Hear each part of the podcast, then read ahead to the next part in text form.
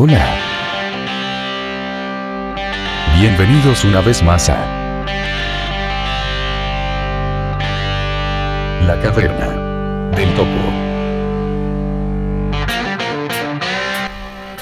Hola amigos, muy buen día, buena tarde, buena noche. Soy Rodrigo Leutner, grabando desde la ciudad de San Fernando, en la sexta región de Chile, la región del Libertador, Bernardo O'Higgins, en esta, la séptima edición de La Caverna del Topo. Muy bienvenidos y acompáñennos para ver lo que les tenemos reservados en este número. En esta ocasión, mi amigo personal y compañero de labores D'Angelo Guerra se ha desplazado hasta la ciudad de Lautaro, en la novena región, a varios cientos y cientos y cientos de kilómetros de acá, para, eh, bueno, para descansar obviamente, y además eh, aprovechó de realizar una entrevista a una dama, a una señorita eh, que queremos que ustedes conozcan, pues es una historia de vida que queremos compartir con ustedes. Se trata de Carmen Gloria Solís, abogada de profesión, que al contrario que la mayoría de la gente que viene de provincias a la capital de, del país. Eh, ella se educó, se formó en la capital y, eh, al igual que quien les habla, salió a trabajar y a ejercer su profesión a provincias. Claro que yo me quedé acá en el, patio de, la capital, ella se fue al extremo sur del país y allá ha desempeñado sus labores y desde allá nos cuenta su historia de vida, su trayectoria cómo ella ha vivido el ser una mujer, una mujer profesional, eh, una persona con eh, discapacidad visual, con ceguera y eh, totalmente independiente. De, ello, de hecho, ella es una mujer soltera, vive sola y se vale en su vida diaria de forma 100% autónoma. Creemos que es una historia de vida digna de destacarse y por ello eh, tenemos el placer y el gusto de tenerla en una amena entrevista realizada, como ya les comenté, por D'Angelo Guerra. Sin más, demos paso a la entrevista. Pero antes, los datos de contacto para el blog. Dirección de correo electrónico la caverna del topo gmail.com Página web lacavernadeltopo.blogspot.com. Blogspot se escribe B L O G S P O T. Nos pueden también sintonizar eh, solamente el, podcast vía ebooks a través de la caverna. Ebooks se escribe I V O O X eh, de lo contrario, si prefieren sintonizarnos en alta calidad, ya que ebooks degrada bastante el audio para poder ser escuchado vía streaming por dispositivos móviles, eh, nos pueden encontrar en alta calidad en Wala, en nuestra página www.wala.com slash Blafking. Wala se escribe W-U-A-L-A y Blafking B mayúscula, L-A-F, K mayúscula ING. Además, para las personas que dispongan en su equipo Mac o PC instalado el software iTunes o que posean un dispositivo de la manzana como un iPhone, iPad o iPod con algún gestor de podcast instalado, como puede ser Downcast, eh, el mismo podcast de Apple o TweetBlockcast, entre muchos otros, nos pueden también localizar en la red iTunes buscándonos como el podcast La Caverna del Topo. Todo junto, sin espacios. Se les recuerda que caverna es con V. Y sin más, eh, ahora sí quedan con la entrevista. Hasta el próximo número.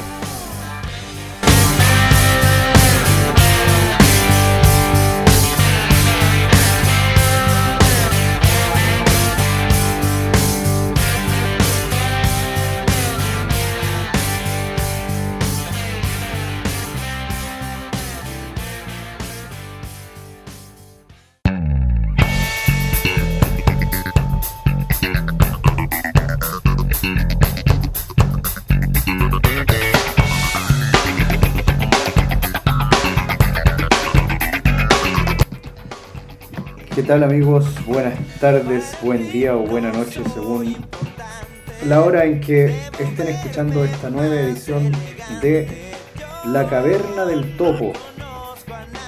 En este instante grabando en febrero 9 desde la ciudad de Lautaro, novena región de Chile.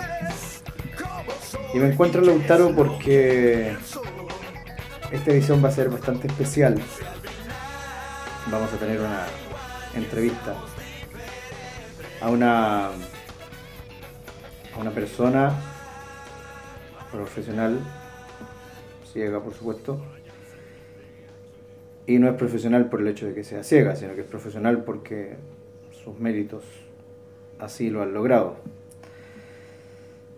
Ella es conocida mía puntualmente desde muy pequeño, somos amigos hace mucho muchos años atrás. Y de verdad que esto es bien, bien entretenido para nosotros y bien especial para mí porque generalmente nosotros dos juntos somos pura cháchara, pero ahora vamos a hablar en serio. Y la entrevista está enfocada un poco a ver un tema que a nosotros nos, atañe, que hemos tenido siempre la, la, escucha desde, desde Europa, digámoslo así, que es eh, cómo, o qué es lo que hace la tecnología o la tiflotecnología con la gente ciega. Eh, cómo nos ayuda en nuestro desarrollo profesional, en nuestro desarrollo, desarrollo personal, pero también hacía falta, como lo conversamos alguna vez con Blafkin, eh, hace falta una visión más sudamericana quizás, una, una visión más desde este lado, porque algunas cosas llegaron tardíamente.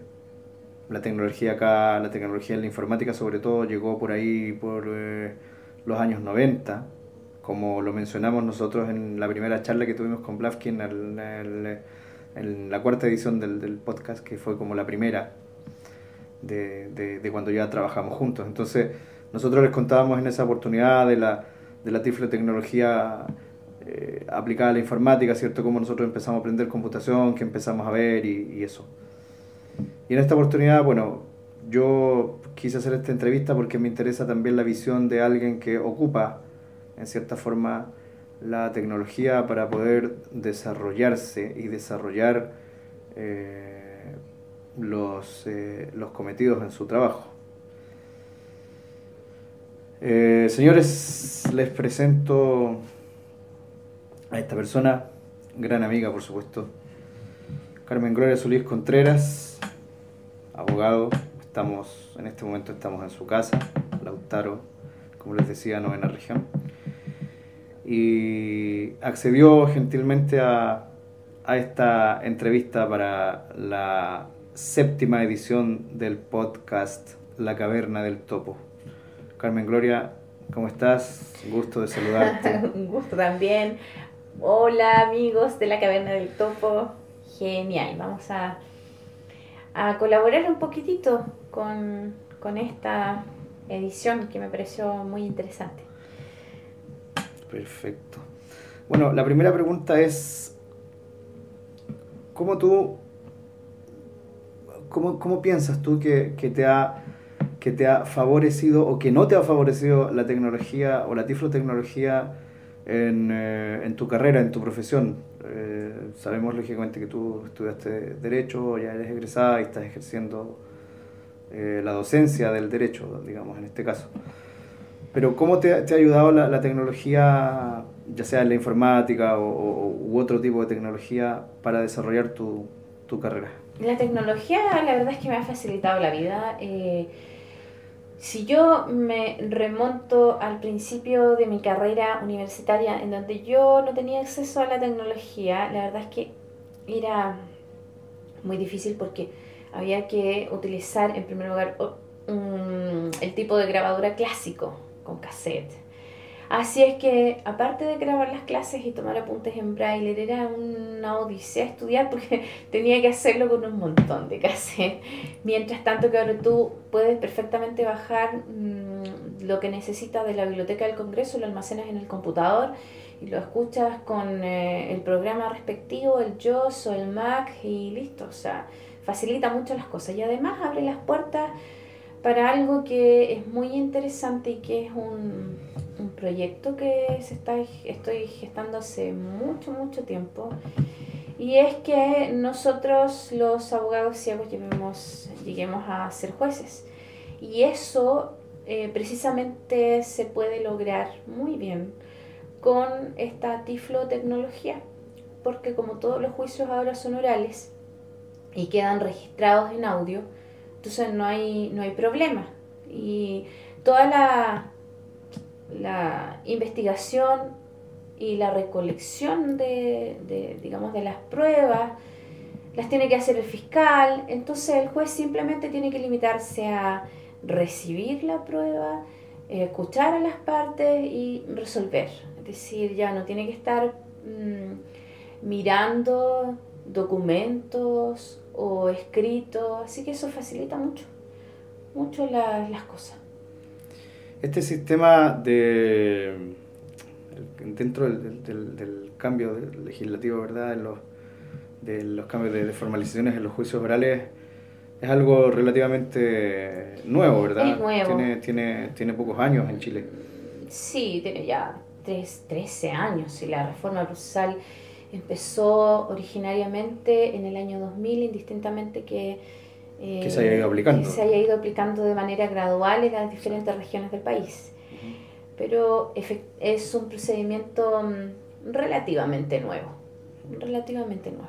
¿Tú tienes antecedentes si, si este, este, este sistema, digamos, de, de, de la reforma procesal penal se, se, se aplica o, o, hay un sistema similar en, en, eh, en, en, otros continentes, puntualmente, no sé, en España o en Europa? Sí, en Argentina. En Argentina, en Argentina sí. sí. se viene aplicando hace bastante tiempo y lo, lo bueno es que esta reforma procesal penal fue el puntapié para precisamente reformar el área también de familia, para que nosotros eh, tengamos ahora juicios orales en materia de familia que eran eh, resueltos por el juez civil o el juez de menores según sea el caso. Entonces, eh, estos procedimientos ya se están masificando en nuestro país, que es lo que nos corresponde, y el único que, la única reforma que falta es la reforma procesal civil que se está gestando aproximadamente del 2009 o con un poquito más de anterioridad. Y que no se ha concretado.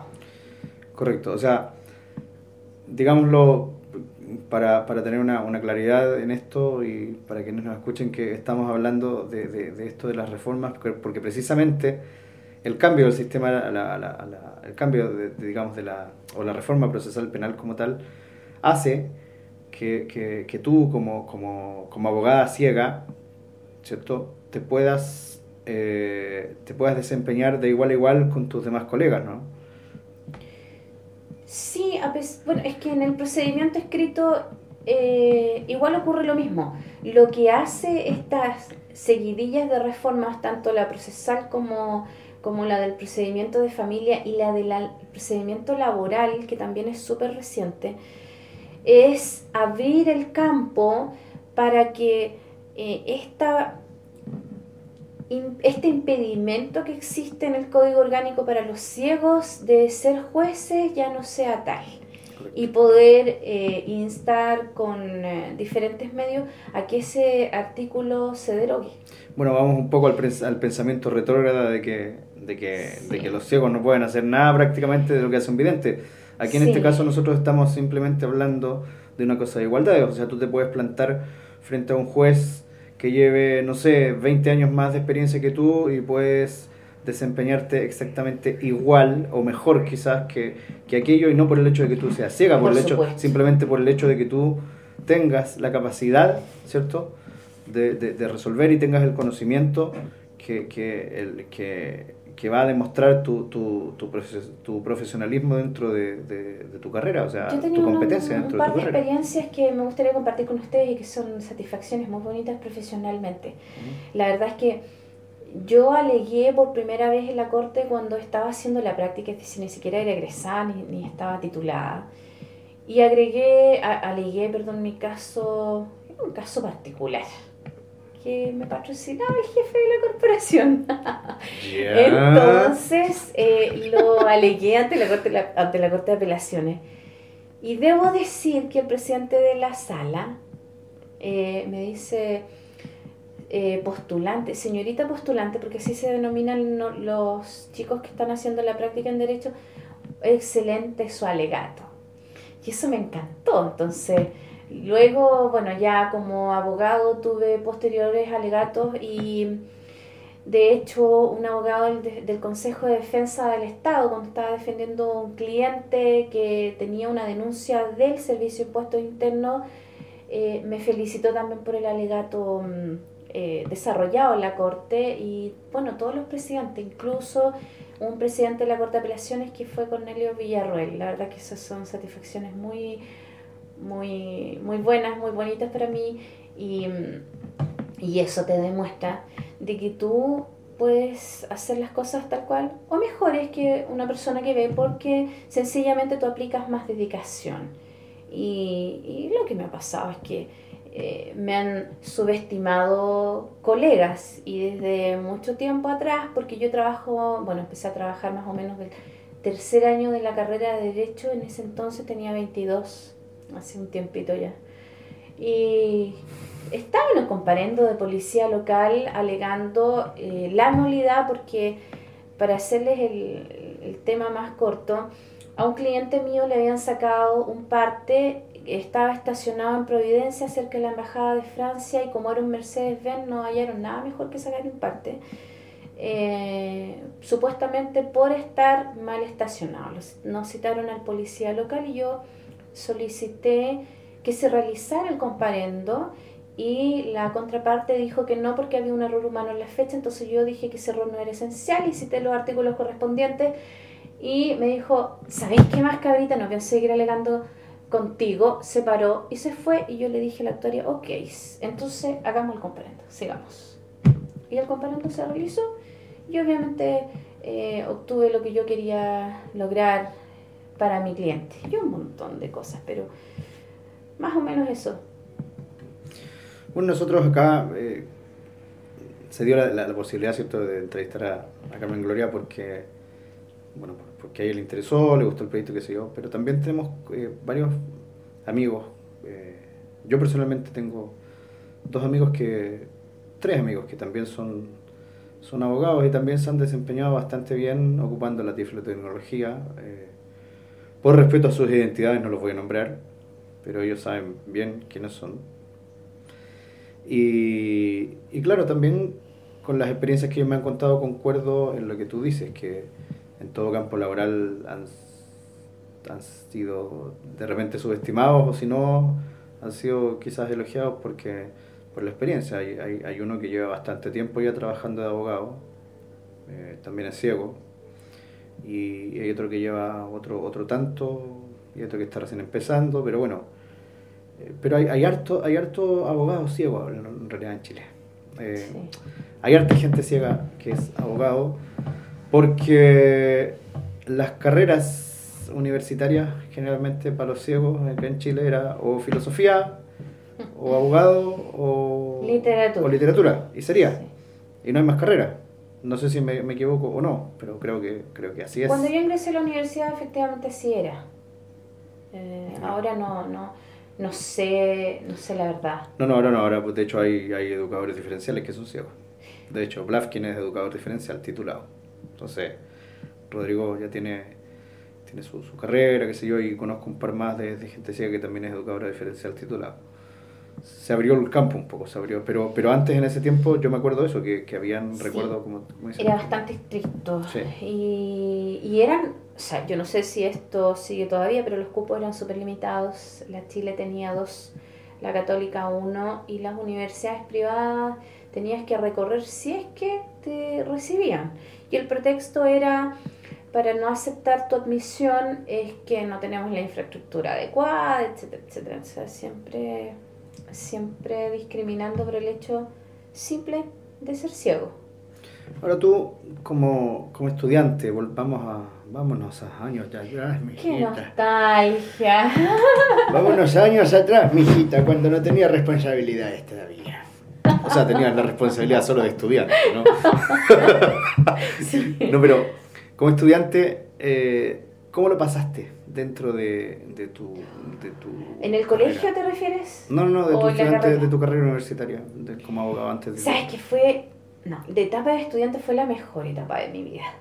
Sí, lo pasé bien. Estudié bastante. Esta es una carrera bastante absorbente. Y creo que fue un par de carretes también. Eh, lo pasé. Por supuesto. No, lo pasé, lo pasé bien, la verdad. Ahora, ahora tu- tu- tus, eh, tus docentes, tus profes, eran, eran que eran eh, du- dudaron algún algún Sí. rato de, de- por tu No es ceguera, que hayan dudado. por la ceguera. No, no, no. Lo que me pasaba era lo siguiente, que los profesores eh, siempre querían hacerme la pregunta para, como decían ellos, pillarme, entonces Mm. que yo me equivocara. Y siempre había un profesor que se colocaba la mano en la cara y decía, a ver cabrita, mm, ¿qué te puedo preguntar?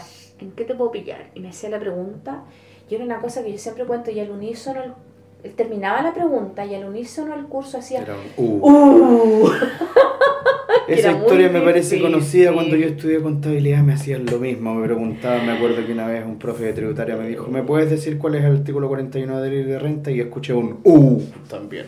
Sí, eh, y, y era, era la tónica, de hecho en mi examen de grado, el profesor de civil también pretendió hacer lo mismo, pese que el examen de grado tendría que haber sido un mero trámite, duró dos horas y media, y él preguntándome, preguntándome, preguntándome, y la verdad que no, lo pasé bien, eh, lo aprobé con distinción, y eso Ahora, eso, ese, ese tipo de cosas, ¿tú cómo lo tomas? Como, como un, como un, a ver, voy a, voy a, voy a exprimir esta cabrita Sí. a tal punto de, de ver que hasta, hasta, hasta cuánto me da, o simplemente, a ver, voy a ver, voy a tratar de, de, de, de joderla, por decirlo de, alguna manera. ¿Sabes qué? A mí me tocaron profesores. Eh, a, a mí me tocaron profesores que tenían las dos. O sea, me- me- en realidad Dos me- opciones. dos, dos opciones. Un profesor eh, tenía la intención, por ejemplo, claramente en mi examen de grado de Derecho Civil tenía la intención de rajarme, porque se dice en el ambiente Sí, claro. universitario. Sí. Y eh, mi profesor de político más otros que me hacían preguntas siempre me decían, a ver, ya, usted es buena lustre, así que un buena alumna, hay que sacarle lustre, por eso dije buena lustre, Claro. hay que sacarle brillo, ¿ah? Y, y, y se lucían conmigo. Por ejemplo, no sé, estoy hablando de Mario Garrido Montt, Dobra Luxic, que son profesores de Derecho Penal, y yo los tuve en su oportunidad y también, y en procesal tuve a don Carlos Meneses Pizarro, ex secretario de la Corte Suprema, y también él eh, se lucía, me sacaba los O sea, te tenían apretadita, cabrita. Sí, Te tenían apretadita los profes. sí. Bueno, al final que te quiso rajar no te rajó. sí. No, porque es que no pudo. No pudo. Ya. O sea, no, no pudo. Y no tiene que ver con que sea, con que, con que haya sido así como, como, como una alumnita superdotada, ni mucho menos, sino que No. tiene que ver con, con la concentración que uno pone. Tiene que ver con varias cosas, tiene Sí, que ver con la concentración, tiene que ver con el tiempo invertido en tu carrera y tiene que ver con el esfuerzo y el sacrificio, porque yo, eh, o sea, era, yo egresaba todos los años de los exámenes 20 de enero. Entonces, ¿qué, qué significaba eso? Como ocurría con muchos colegas, ahora ya no, no es tanto, pero que tú sacrificabas Pascuas, Años. Nuevos y un montón de, un montón de cosas. Pero yo decía, bueno, no importa, porque el día que yo me titule voy a estar mucho más relajada. Y así sido. Yo me he podido dar mis tiempos, mis lujos, no tengo nada que decir. Bueno, ahora por ejemplo, volviendo un poco al tema centro de este de esta entrevista, el eh, ¿cómo, cómo te ayuda a ti o, o- o cuan- cuando, cuando aparece Joss en tu vida? Aparece. House en tu vida. Porque de Tiflo Win no te voy a hablar porque Tiflo Win no creo que hayas visto, ¿no? No, No, no, no, no. Ni, ni habla tampoco, ni No, no. nosotros somos más viejos, Rodrigo. Vimos esas cosas, esta chiquita no. Pero, oh, me salió como Francisco Crespo. Y esta chiquita, no, no, ya, en fin. Eh, volviendo al centro del tema. El, eh, Tiflo Windows lo conociste, habla tampoco. O sea, tu, tu relación informática parte con Windows, entonces. Sí. Parte con Windows y Sí. con JOS. Sí, sí. ¿Y JOS que lo conociste dónde? ¿Lo conociste en la central? ¿Lo conociste dónde? No, lo conocí ya en mi etapa profesional. Es decir, yo estudié la antigua Recién. toda la carrera, efectivamente. O sea, usted estudió a Regleta y a Punzón, mija linda. O a Perkins. No, a Regleta y a Punzón, porque eso tenía. punzón y Y grabadora, con grabadora. cassette. Y sería. Y sería. Y sería. Y escribiendo y leyendo Sí, y yendo al centro de grabación a conseguirte los textos en sí, cassette. y- incluso mi magíster lo hice también así. Así. Efectivamente, sin, sin, eh, sin el, el JOS. Yo vine a conocer O sea, vamos a ser, o sea, vamos a ser súper concretos. Tu, tu, tu, tu, tu, tu parte, tu parte universitaria, eh, cero tecnología. Sí, La hiciste así a pulso. claro, Ya, correcto. claro. Ya, entonces. ¿cuándo, cuándo, ¿cuándo aparece JOS? ¿Y qué, y qué pasa contigo en JOS? O sea, digamos, eh, como experiencia, ¿qué pasa contigo cuando aparece Yo a JOS lo conocí en el 2004 porque existía una institución en la Florida que no recuerdo el nombre, hacer un curso de computación porque dije, a ver, es que esto lo voy a necesitar yo. ¿Ya? Y el curso de computación, yo, yo creo que debe ser ubicada ella, lo impartía eh, Paz Yáñez Rebolledo. Sí. ¿Ya? Y yo fui alumna de ella eh, y, y ahí conocí el YOS. Y la verdad es que ahí empecé a, a navegar por internet, a descubrir que podíamos mandar correos. O sea, eso me dio la independencia a tal punto que en los primeros años de que, en los cuales yo tenía mi oficina en Santiago trabajé sin secretaria. Correcto. Entonces, eso es, yo encuentro que es- es súper eh, independiente, porque hacía mi escrito sola. Después tuve un asistente jurídico más que nada como para, para que alcanzara a ir a los tribunales lo que yo no podía cubrir, digamos, de presentación de escrito o cuestiones así.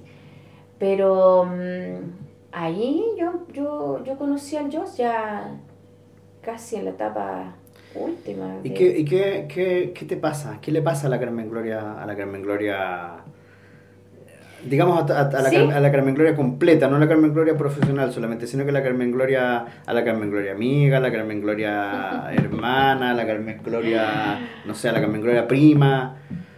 Eh, ¿qué, qué pasa con, con, con esa mujer cuando, cuando llega a Joss, aparece y ya lo empiezas a descubrir más allá de lo profesional? O sea, yo sé que tampoco eres muy, muy de, de mucho de mucho computador por, eh, por circunstancias, digamos, de, de, de, de dónde estás, de que la señal, qué sé yo. Sí, se va, tú lo pudiste comprobar. Sí. Bueno, pero, pero, pero fuera de eso, ¿qué pasa, qué pasa con esa Carmen Gloria? ¿Qué, qué, qué empieza?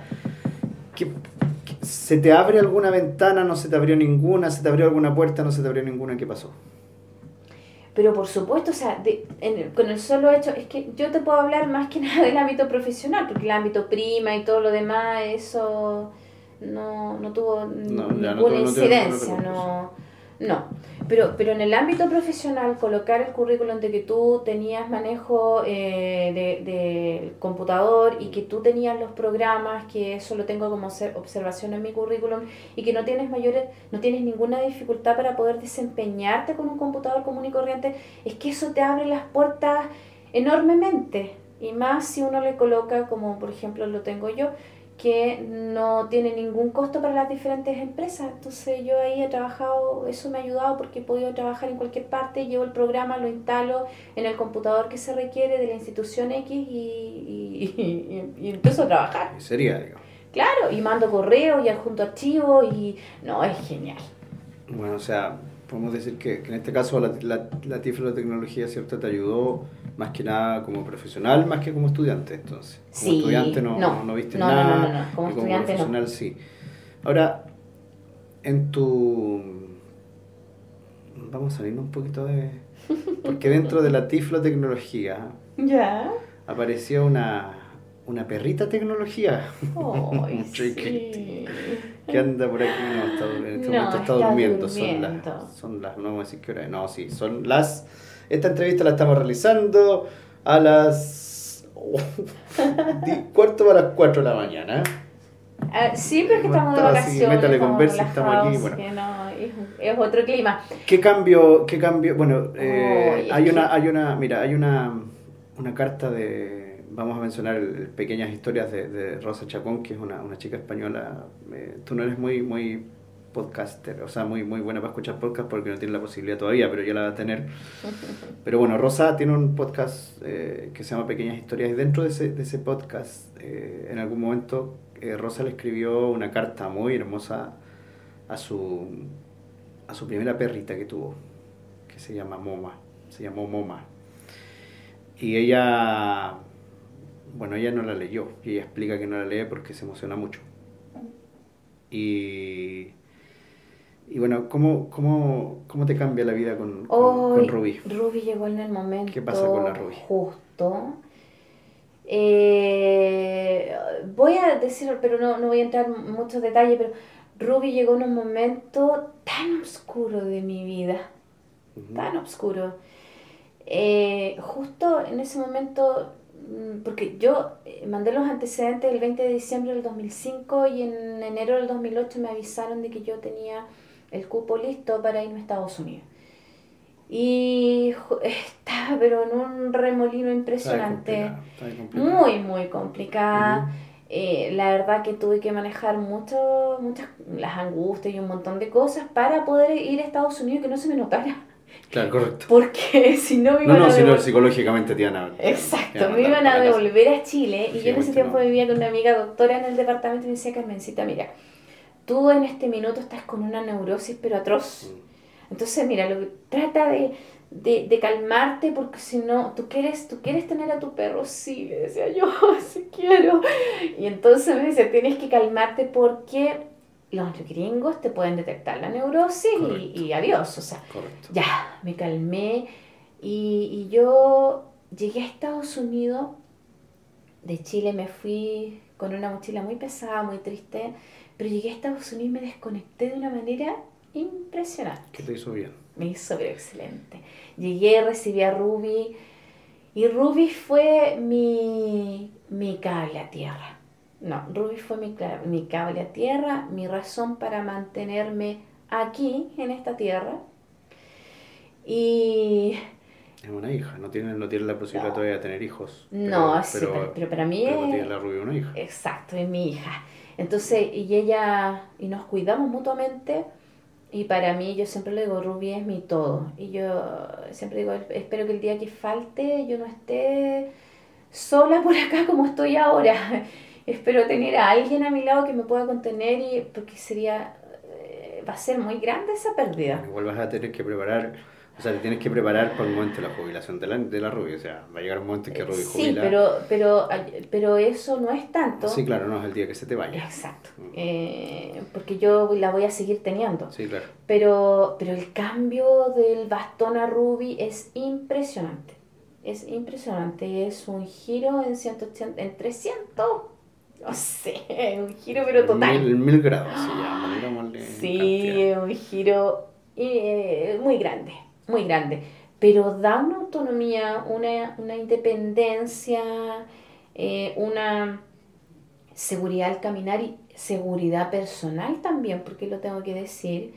Eh, me ha salvado de como tres asaltos, eh, no sé, de un atropello muy feo, porque justamente cuando vivía en el centro de Santiago lo cobran con el Euterio Ramírez.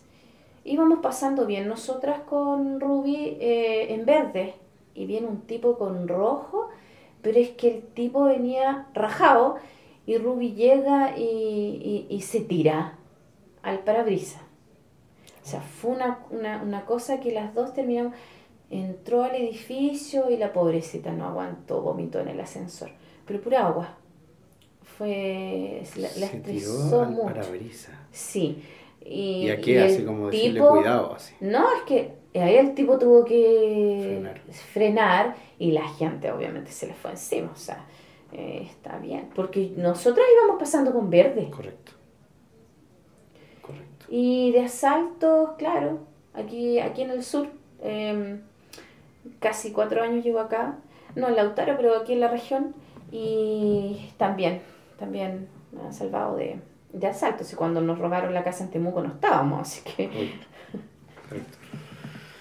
Bueno, ¿y, y qué, qué, qué opinas un poco de de lo que has podido ver dentro de lo poco y nada que has podido ver dentro de las nuevas tecnologías eh, aplicadas a, digamos, o, u ocupadas con la gente ciega, llámese iPhone, llámese Mac, llámese, no sé, eh, celulares, por ejemplo, ¿qué pasa, ¿qué pasa, ¿qué pasa cuando, cuando llega tu, a ver, qué pasa cuando llega cuando llega Talks a tu, a tu vida, en, en, en todavía, porque todavía tienes el N73, sí, ¿no? Sí, ¿Qué pasa es que es estupendo porque te da independencia, porque antes tenía que decir, eh, ¿qué dice aquí? ¿Por qué quiero llamar a tal persona? ¿Por qué no me lo, me lo miran? Claro. Entonces, eso te da independencia para tú buscar tus contactos, tú mandar tus mensajes, es decir, tener una relación con, con la tecnología como la tiene cualquier persona y no depender de otra, porque eso la verdad que me carga, sé que todos dependemos de alguna medida de, de, alguien,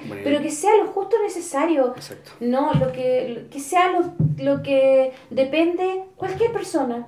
No, no extra. Esto, esto digamos, no, no está así como para que, ay, que, que ella usa o no usa. No, no. Se, se trata de que de, de preguntarle, digamos, su experiencia con, con las tecnologías aplicadas a gente ciega porque claro, lógicamente yo también fui usuario de celular, hacía puro menú nomás y después ya llegó y también mi cosa frente a los celulares cambió. Yo sé que a mucha gente le ha pasado lo mismo. Simplemente es el también el, el conocer a la Carmen Gloria, a la Carmen Gloria eh, persona, ¿cierto? En su vida cotidiana más que, más que también dentro de lo profesional. Pero las cosas, bueno, ¿te, te parecen entonces, te parece que, que funciona? Ahora, Me parece cambio muy positivo, o sea Ahora, ¿qué opinas tú?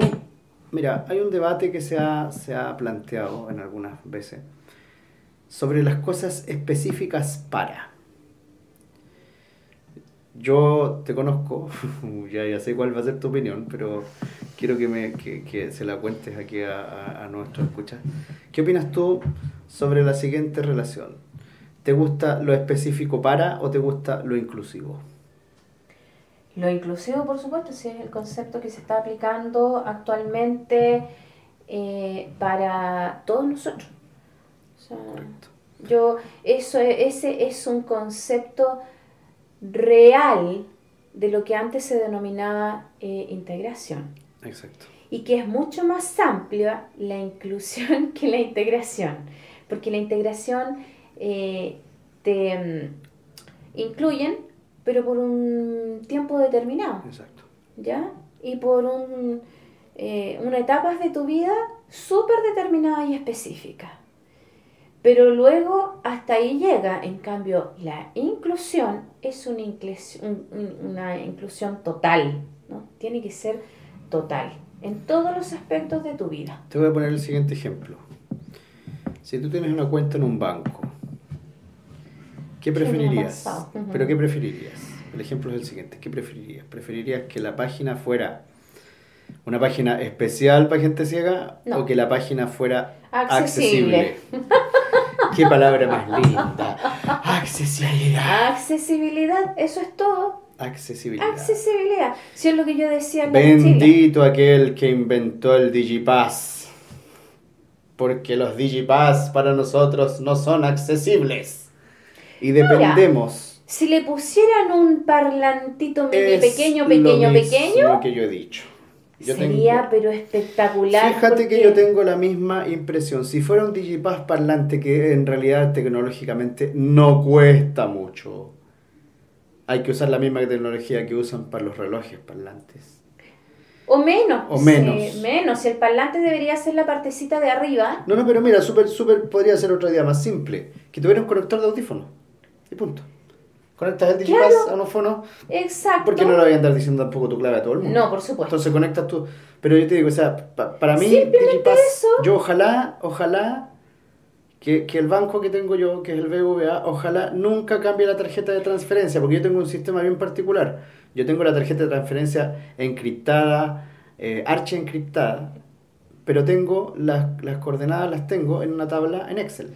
Pero lo que ocurre es que el, el, Digipass es mucho más rápido. Por eso. Entonces, a mí también, o sea, me encantaría que el Digipass y el Multipass del BCI, y, y, porque son los dos bancos que lo tienen, el Chile y el BCI, sí. Chile Edwards, ¿no? Sí. Eh, fuese así, con, por como lo que tú dices, un conector de audífono. Y no cuesta sería, nada. Pero tan espectacular. Es que no cuesta nada. Porque esas claves son súper seguras y van cambiando y no cuesta nada hacer la transferencia con eso. Ahora mira, si hablamos de accesibilidad, el Chile es bastante accesible.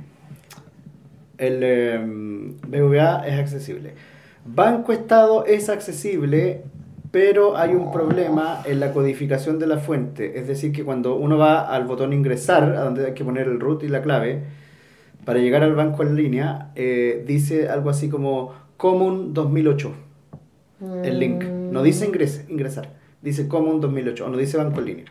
Y es lo único que yo le, encontraría de inaccesible a Banco Estado, pero lo demás es accesible. Ahora, eh, no sé, eh, Scotia, página- Scotiabank, yo no me he metido a Scotiabank, No, no sé. pero Scotiabank, según Blafkin, en algún momento com- comentándome, me contó que era muy inaccesible Qué Scotiabank. lástima. Yo no, me- yo no me he metido a Scotiabank. Yo creo que, mira, yo creo que nosotros deberíamos, eh, no sé si sí. deberíamos, porque eso se hizo, con Banco Estado se hizo. Nosotros sabemos que, que hubo gente que trabajó para Banco Estado, eh, de hecho gente conocida directamente, que no lo voy a nombrar porque no corresponde si no le gusta el nombre, pero algún amigo conocido que sabe mucho de informática también, trabajó para Banco Estado, para ver el asunto de la accesibilidad.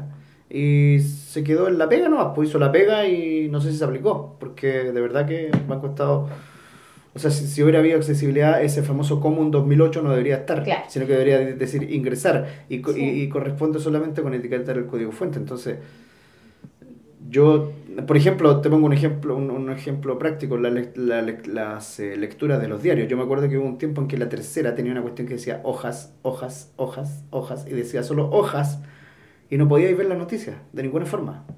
Decía hojas. Entonces, no sé, tú, por ejemplo, como, como, como abogado, necesitas mucho de- del Mercurio, del, Sí. del diario financiero, Mm. del diario financiero. Estrategia. Estrategia, ¿te fijas? Y yo no sé si es accesible estrategia. Yo no- yo no- Eh, no mira, yo no sé en cómo andáis los, la accesibilidad. eh, los no, no, no, los he visitado en internet, pero los compraba en eh, papel y extraía lo que necesitaba. Sí, sí, sí. ¿Qué iba a hacer? Ya, o sea, no hay ocupado la accesibilidad de lo, no has ocupado la No, accesibilidad del no, pero sí la de algunos servicios públicos, fíjate, y yo quiero decir que la página del Servicio Impuestos Internos es súper accesible. Bueno, si hay una página que yo, si pudiera aplaudir esa página, de verdad que lo hago porque la, la página de servicio de impuestos es Sí, muy accesible. Sí, yo Muy accesible. puedo emitir, hacer las boletas, mandarlas por Sí. mail, declarar mi renta, Exacto. no consultar, es pero espectacular. Sí, Yo creo que deberían seguir el ejemplo de la otra página que me estoy familiarizando con ella, es la página del Senadis. La verdad que es una página también muy accesible, fíjate. Pero hay una cosa, pero hay una cosa que yo, hay una cosa que yo tengo en contra del Senai. ¿Por qué razón pusieron aquí el link que dice para personas ciegas pulse enter aquí? Si se supone que estamos hablando de inclusión, se supone que es el Servicio Nacional de Discapacidad. Yo creo que fue una- una- un Sí. error de etiquetación, quizás del, de- del informático que trató de hacer accesible la página. Yo, yo creo que es eso. Yo, yo no la he visto últimamente en realidad, pero... No, es que ahora, hace poco, además de eso, tú puedes bajar toda la información y tienes distintas alternativas. La puedes tener digital o la tienes para directamente escucharla. Sí, correcto. Sí, eso. Bueno, pero, o sea, la, accesi- la accesibilidad... Es que la, la accesibilidad está, ese detalle simplemente se puede... Bueno, llegamos, claro, pero, pero voy al hecho de que llegamos a un punto. O sea, nosotros necesitamos la accesibilidad como parte de la creación de las páginas web y no un específico para. No, no, para nada. ¿Cierto? Cierto. O sea, o sea, la accesibilidad como parte de las páginas web dentro de la creación. O sea, yo te digo, yo no sé si la gente de BBVA tiene idea que la página es accesible para ciegos. Yo alguna vez lo dije, se lo comenté a un- algún ejecutivo del banco y de verdad que se sorprendió. Porque lógicamente tampoco ellos, ellos, ellos tampoco saben o creen o, o desconocen que una persona ciega puede hacer absolutamente todo por internet. Una manera muy directa de hacerlo para terminar con el tema del, del, del bancario, de, de la accesibilidad de las páginas bancarias, creo que sería la idea de enviar una carta al Mercurio. Es el diario que las empresas em, más leen o compran y acatan, por decirlo de alguna manera. para publicar ese aspecto y señalar la falta de la accesibilidad de la página. Sería una buena, una buena alternativa. Sería una buena opción. Una buena opción. Sí, más que. Bueno. Bueno, eh, no sé si se te queda algo en el tintero, Carmen Gloria, si quieres decir algo más o, o se te queda algo como, como para contar dentro de, de, esta, de esta entrevista. No, yo creo que no. no. de este Eh, más que suficiente, creo, porque si no sé. Más que suficiente. Supongo. ¿Qué quiere decir? ¿Que eres aburrida? Porque somos aburridos. No, no, la caverna del topo no es aburrida, señores. Pero nada. O sea, depende. Al que, Es que al, al que, no- al que nos aguante, bueno, los- lo, lo- aplaudimos. Pero Sí. bueno. No, pero es que te- tengo un montón de cosas, pero no se trata de eso. Yo creo que lo justo y lo preciso, que lo bueno, te- que lo bueno tenga ese gustillo a poco es muy efectivo. Así que, eh, no, simplemente decir que la entrevista me resultó bastante agradable. Eh, está realizada en un clima súper relajado y espero que sea de alguna utilidad para los escuchas de la cadena del topo. Bueno, eh, agradecemos primero que todo su, su disposición, señorita, a esta entrevista, a, esta, a este preguntar y ahondar un poquito más en, en tu carrera, eh, en, tu, en tu carrera profesional, un poquito en, en- superficialmente en tu vida como, como ciega y el desarrollo hacia, hacia y me refiero en tu vida como ciega, no así como que, oh, No, sí, es te- que sí, yo te sino que no, sino que no, lo que pasa es que también hay mucha gente que, que, que lo ve así como que, ay, es que Sí, es claro. ciega. No, o sea, tu vida, tú eres ciega, te tocó nacer ciega, te tocó vivir ciega, y es lo que hay, y es lo que tienes que hacer, y es, lo que, y es que tienes que vivir así. No tienes que, igual que yo, o sea, nací ciego, me tocó ser ciego, soy ciego y punto. No hay ni siquiera una distinción por ser ciego, no hay una medallita ni... No, o sea, somos, somos personas, somos gente que hace todo tal igual como lo puede hacer cualquier persona. No somos distintos, no somos anormales, por no, favor. por. Porque a mí me han preguntado varias veces, oiga, ¿y su pareja es normal? Y yo digo, a ver, ¿qué tengo de anormal? Eh, no, no, es que, es que no, es que no me refería a eso. O sea, ¿me estás preguntando si mi pareja es normal? Es porque yo tengo algo normal. A ver, yo lo clarifico de la siguiente manera, no sé si tú lo has dicho en, en alguna oportunidad, pero yo, yo siempre les digo, tanto a mis alumnos, a, a las personas que me toca dirigirme cuando he expuesto en algún seminario, esto, esto de, de ser ciego es como simplemente tener los ojos verdes, café, negro, etcétera. Sí. Entonces es un mero detalle que no tiene ninguna importancia, las limitaciones son las menos. Las menos y que lo bueno es que la tecnología se ha encargado de reducirlas cada vez más. Mira, como para ir, nos metimos en un tema, es que esta cosa es así. te bueno, hay una, hay una cosa, por ejemplo, el otro día, eh, vuelvo a citar a Rosa, porque de verdad que Rosa es, tienes que escuchar a Rosa, tienes que... Rosa decía que ella, ella no entendía por qué razón la gente veía todo lo que uno hacía como una superación de vida.